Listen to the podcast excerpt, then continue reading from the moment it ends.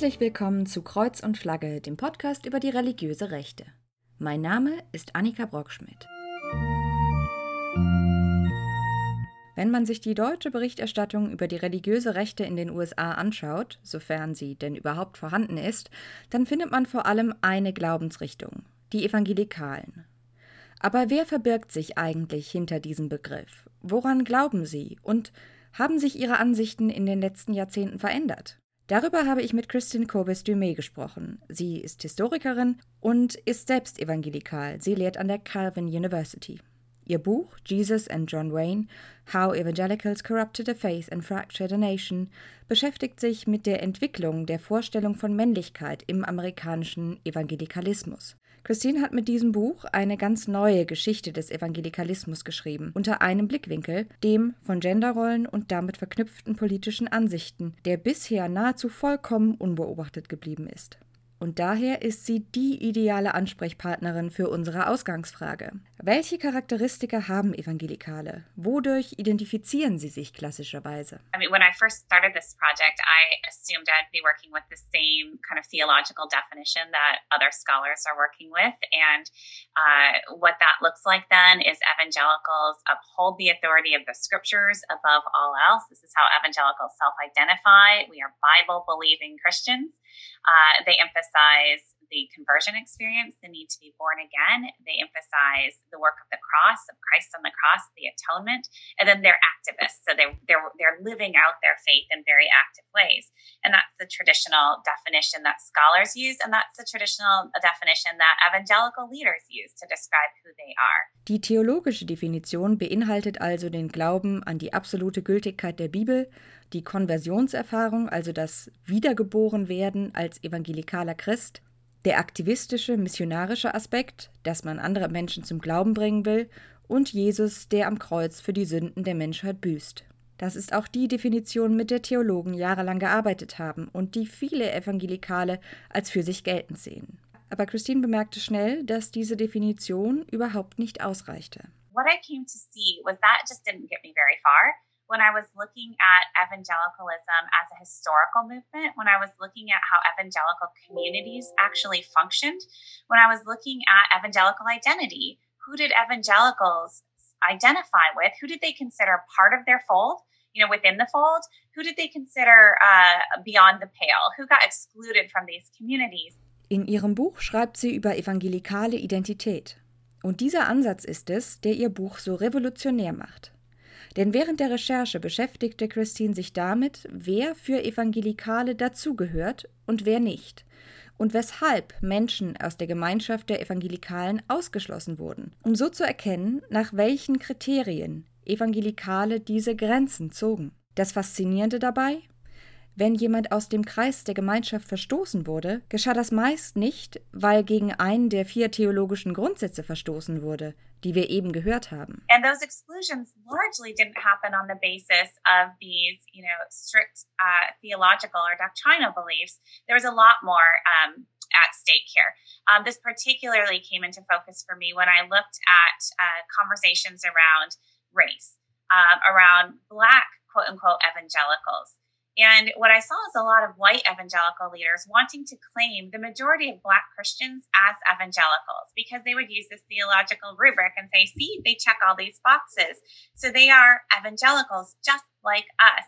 Besonders wenn es um Race geht, und ich benutze hier bewusst das englische Wort, weil mit Race ein soziologisches Konstrukt gemeint ist, das mit der deutschen Übersetzung einfach nicht transportiert wird, fiel ihr auf, dass gerade evangelikale Führungspersönlichkeiten die Mehrheit aller schwarzen Christen für sich als Evangelikale beanspruchen wollten. And so then when there would be allegations of racism within evangelicalism, white evangelical leaders would say, how could that possibly be? Because look at all of these black evangelicals. Now, if you actually listen to the words of black, quote unquote, evangelicals or black Protestants who would fit those theological uh, definitions, Uh, many, in fact, the vast majority of them say, uh, we don't identify as evangelicals because although we hold to certain theological beliefs, we do not identify with this community, with their values. We don't go to the same churches as they go to. And as I began to look, they also don't read the same um, Christian books that, uh, for the most part, that white evangelicals do. They're not listening to the same Christian radio. And so I started to ask, you know, how are we Während weiße Evangelikale, besonders die Führungsriege, also schwarze Protestanten gern als Evangelikale bezeichnen, um sich gegen Rassismusvorwürfe zu schützen, identifizieren sich die meisten schwarzen Protestanten, die an die vier eben erwähnten theologischen Grundsätze glauben, explizit nicht als Evangelikale. Denn sie glauben an andere Werte, konsumieren andere Medien, lesen andere christliche Bücher, gehen in andere Kirchen, grenzen sich also bewusst von dem Label Evangelikale und allem, was dort mitschwingt, ab. Is it a theological rubric, some abstract ideal, or is it uh, lived experience? Is it who people go to church with? Is it the ideas that come their way through Christian media? Um, and, and there you can see some real distinctions. And then that actually brought me back to the theological question ultimately. So kommen wir zu einem Missverständnis, dass sich Glaubensrichtungen allein über Theologie definieren lassen. Stattdessen müssen wir uns vielleicht fragen, inwiefern neben diesen theologischen Grundsätzen auch Kultur und ja, auch politische Ansätze in der Identitätsfrage mitschwingen. Evangelikale bezeichnen sich oft als bibelgläubige Christen. Aber welche Bibelstellen zitieren sie besonders häufig? Welche werden betont und welche lassen sie quasi unter den Tisch fallen? Um, to the question of, okay, uh, Bible believing Christians. Well, what passages of the Bible are white evangelicals really holding tightly to? In which verses of the Bible are they very nonchalantly dismissing, right? Diese Fragestellungen führten Christine zu weiteren Fragen darüber, wer Jesus für Evangelikale ist, wie sie ihn sehen. And uh, when they talk about Christ, and atonement. What is Jesus to them? Who is their Jesus? Is Jesus a conquering warrior who leads the charge in kind of their political battles? And if so, that's a very different Jesus than the Jesus of the Black church. And so, uh, really, I think we need to um, pay much more attention to culture. We need to pay much more attention to identity and to what people actually mean by these theological concepts. And so once that kind of clicked for me, I wrote a very different history of evangelicalism. And it is a, very intentionally a history of white evangelicalism because I see that as a distinctive religious, cultural, and political movement. Ist Jesus für Evangelikale ein Krieger, der die Streitkräfte in einem politischen Kampf anführt? Dieser Jesus, sagt Christine, ist ein ganz anderer Jesus als der der sogenannten Black Church, der schwarzen Kirchen in den USA. Und genau deshalb sei es so wichtig, Aspekte wie Kultur und Identität mit einzubeziehen in die Analyse. Das ist auch der Grund, weshalb ihr Buch explizit die Geschichte des weißen Evangelikalismus erzählt weil es massive kulturelle und politische Unterschiede zum schwarzen Protestantismus gibt, die man, wenn man sich allein auf die rein theologische Definition stützt, völlig außen vor lässt. Okay, sagen sich vielleicht einige von euch, wenn Evangelikale sich eher über Kultur und doch nicht so sehr über die Bibel definieren oder nur über bestimmte Bibelstellen, sind das dann überhaupt richtige Christen? Richtige in Anführungsstrichen?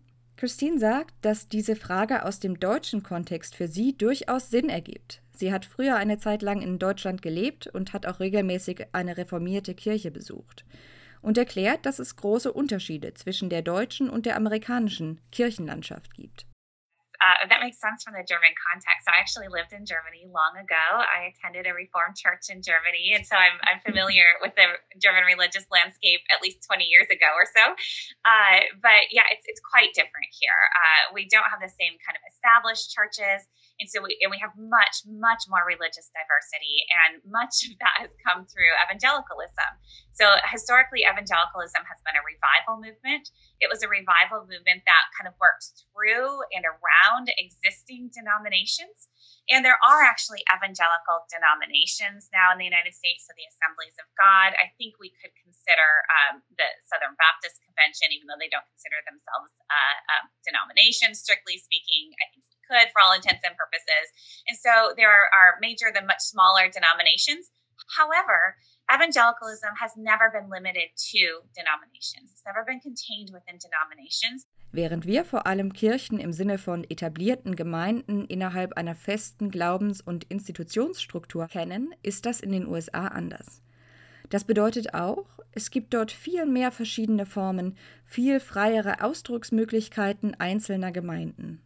Wichtig zum Verständnis des Evangelikalismus in den USA ist, dass es sich um eine Erweckungsbewegung in und um bestehende Glaubensrichtungen herum handelt, erklärt Christine. Während wir also gewöhnt sind, in Glaubensrichtungen in festen Kategorien zu denken, katholisch, evangelisch, ist das Ganze in den USA weniger fest, sind die Grenzen verwischt und teilweise gar nicht erst vorhanden.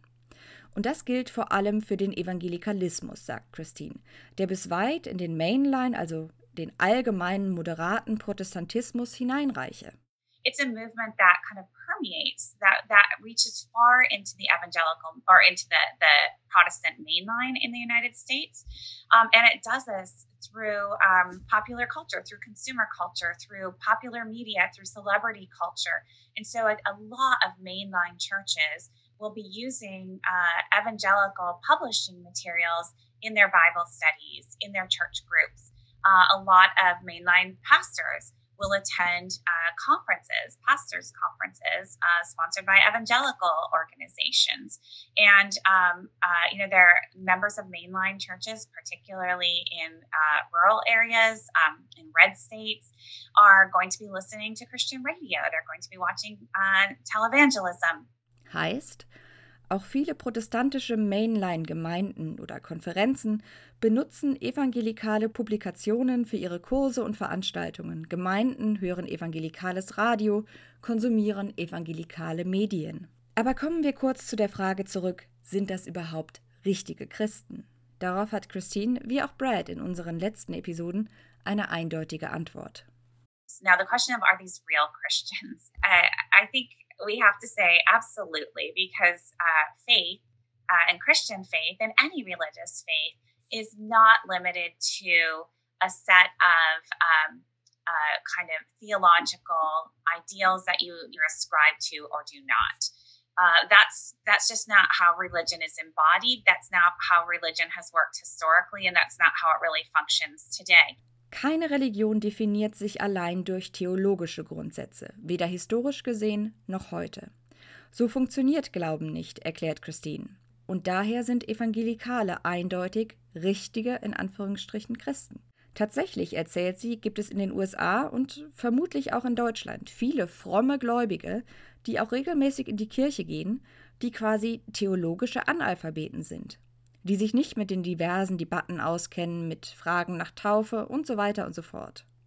Trotzdem ist ihr Glaube tief und sinngebend. In fact, you'll see a lot of faithful church attending evangelicals uh, in the United States. My is you'll, you'll find similar things in, in German contexts, um, possibly, uh, but who, who are pretty much theologically illiterate. Right? They, they don't know the theological ins or outs. They don't know about debates about Christ's atonement or about baptism, even, or all of these things. But that doesn't mean that they don't have a meaningful faith. But what is the substance of that faith? Die Frage ist jetzt, sagt Christine, was ist die Substanz dieses Glaubens? Worauf baut er auf? It's not secular, right? It, it, it's deeply religious, but it's not bound by theological doctrine, or at least it's not primarily bound by that. And so to be a Christian for many uh, conservative evangelicals is to live Christianly. Now, what that means for them is live according to the teachings that they have been discipled into. Through their churches, through, from their pastors, through their religious media. Es ist eindeutig kein säkularer Glaube, sondern er ist zutiefst religiös, sagt Christine, auch wenn er nicht primär an eine theologische Doktrin gebunden ist. Stattdessen ist er vor allem durch das geprägt, was diese Gläubigen in ihren Kirchen durch Pastoren gelernt haben, in Bibelkreisen, zu Hause oder was ihnen durch christliche Medien vermittelt wurde. Und zentral dabei ist, dass man christlich leben solle. Und das bedeutet für sie, entsprechend dessen zu leben, was ihnen an diesen Orten und durch diese Multiplikatoren beigebracht wurde. Das hat Folgen dafür, wie diese Gläubigen die Geschlechterrollen und das Verhältnis der Geschlechter zueinander wahrnehmen, aber auch für die politischen Ansichten, die ihrem Verständnis nach biblisch sind. for a Christian woman, that um, there are some very clear stipulations of what that looks like because it's quite different for a Christian man. What that looks like to be a responsible Christian as an American looks like following certain uh, political guidelines. This is the way they are living their faith. Um, and they will say that this is biblical, uh, but again, um, uh, they will um, not be aware of the multiple ways to apply biblical truths in the political realm in terms of gender relations, um, not in their world. Are these real Christians? Absolutely. Um, but uh, it's, it's, it's a culturally influenced faith. Ich glaube, das ist gerade aus einer deutschen oder einer europäischen Perspektive heraus wichtig zu verstehen, dass wir Religion nicht allein entlang von Denominationsgrenzen sehen können dass Glaube nicht allein an theologische Grundsätze gebunden ist und trotzdem zutiefst religiös sein kann oder in diesem Fall christlich, wenn auch kulturell geprägt. Heute verbinden wir konservative Christen oder konservative Evangelikale in den USA vor allem mit ihrer Begeisterung für das Militär, das in einem europäischen, kirchlichen oder religiösen Kontext oft befremdlich erscheint. Deswegen ist es hilfreich für unser Verständnis, wenn wir einen Blick in die Geschichte werfen. Denn vor einigen Jahrzehnten waren amerikanische Evangelikale noch alles andere als begeistert vom Militär. Der entscheidende Wendepunkt war der Vietnamkrieg. Yes, the Vietnam War was so important. And another thing I wasn't really prepared for when I started this research. Um, uh, Vietnam War was just a touchstone for uh, conversations about masculinity, about um, about politics, about uh, Christian identity, really um, from from the 1960s onward, and it continues to resonate today. Hier wurde für konservative Evangelikale neu ausgehandelt, was Männlichkeit bedeutete. Ein politischer Kurs eingeschlagen, der die Bewegung dorthin führen sollte, wo sie heute angekommen ist. Christine erklärt, wieso es dazu kam. So, so what was different before is that uh, through the 1940s, really, there was this idea, even during you know World War II, which uh, in the United States kind of conceived of as the good war, because apologies, the Germans were considered the you know the great evil, the greatest evil, and so clearly we are on the side of the good, uh, and so. Um, that was the good war, but still, many conservative Protestants um, were very skeptical about the military. Während den 1940ern sah man in den USA die amerikanische Beteiligung am Zweiten Weltkrieg gegen die Deutschen zwar als gut an, aber trotzdem waren konservative Evangelikale keine Fans des Militärs, denn sie sahen es als Ort der Sünde an, als Ort von Sex und Gewalt und Alkohol. And this is not where you wanted to send your sons um, for their moral formation. Nichts, wo man seine Söhne hinschicken wollte, um ihnen Moral beizubringen. Doch das änderte sich mit dem Beginn des Kalten Krieges. Denn als der beginnt, erklärt Christine, fangen Evangelikale an, sich mit dem Gedanken zu identifizieren, dass sie bestimmte Dinge glauben müssen, dass sie für ihr Land und seinen Bestand kämpfen müssen. But then uh, we have the Cold War taking hold and these kind of uh, Cold War values that evangelicals embrace, that they needed to fight, to continue to fight for, to defend freedom.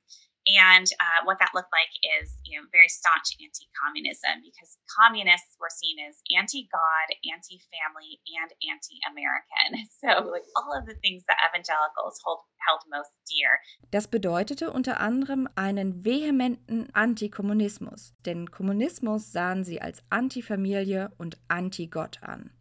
Die beiden Kernelemente des evangelikalen Selbstverständnisses, Gott und Familie, und dass man also alles tun müsse, um die Ausbreitung dieser gottlosen Ideologie zu verhindern. And the defense against communism, because communism was a military threat, it had to be a military defense. It required military power. And um, so they took another look at the military. Und weil der Kommunismus eine militärische Bedrohung darstellte, wandten sich Evangelikale dem Militär wieder zu.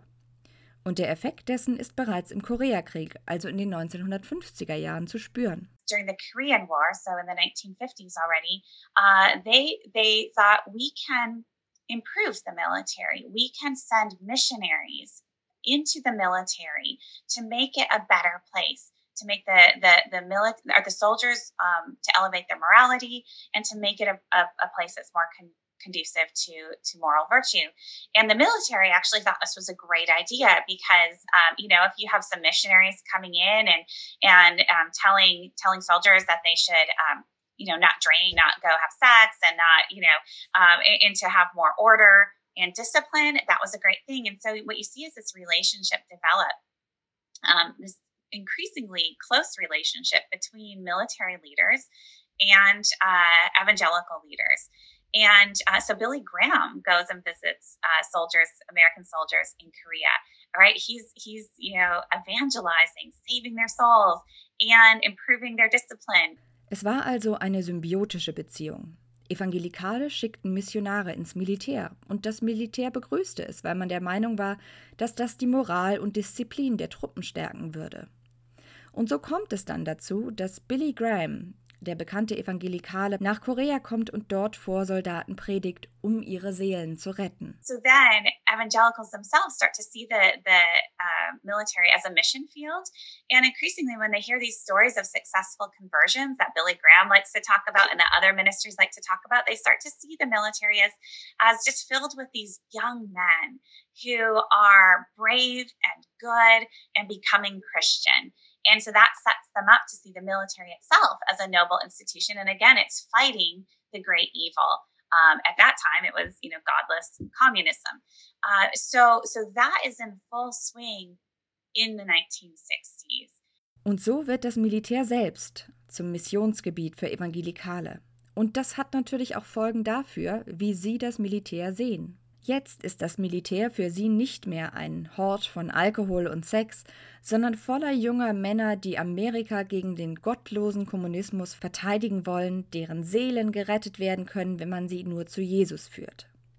Erfolgreiche Konversionsgeschichten tun dann auch ihr Übriges, um das Bild vom Militär als einer noblen Institution in den Köpfen von Evangelikalen zu festigen.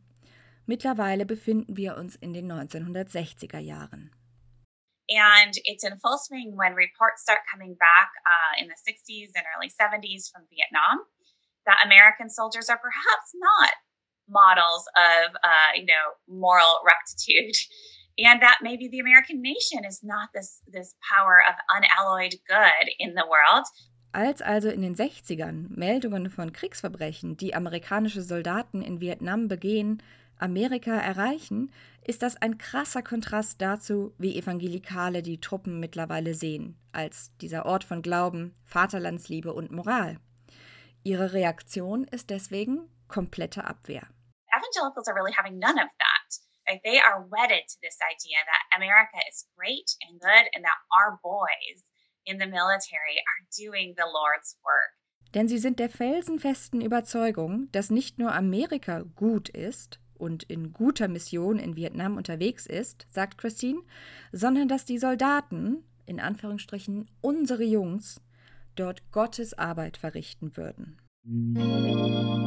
Wie es weitergeht mit dem Verhältnis von Evangelikalen und dem Militär und was sich daraus über ihr heutiges Verständnis für Männlichkeit ableiten lässt, das erfahrt ihr in der nächsten Episode ebenfalls mit Christine Corbis-Dumay. Noch einmal hier die ausdrückliche Empfehlung für ihr Buch Jesus und John Wayne. Es ist wirklich klasse. Es ist ein Deep Dive in das evangelikale Konstrukt von Männlichkeit und wie es kommerzialisiert wird. Mein Buch Amerikas Gotteskrieger, wie die religiöse Rechte die Demokratie gefährdet, findet ihr ab dem 19. Oktober überall, wo es Bücher gibt. Ihr könnt den Podcast und meine Arbeit auf Patreon unterstützen.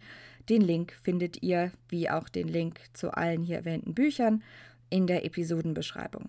Danke an alle, die schon dabei sind. Ihr seid großartig und bis ganz bald.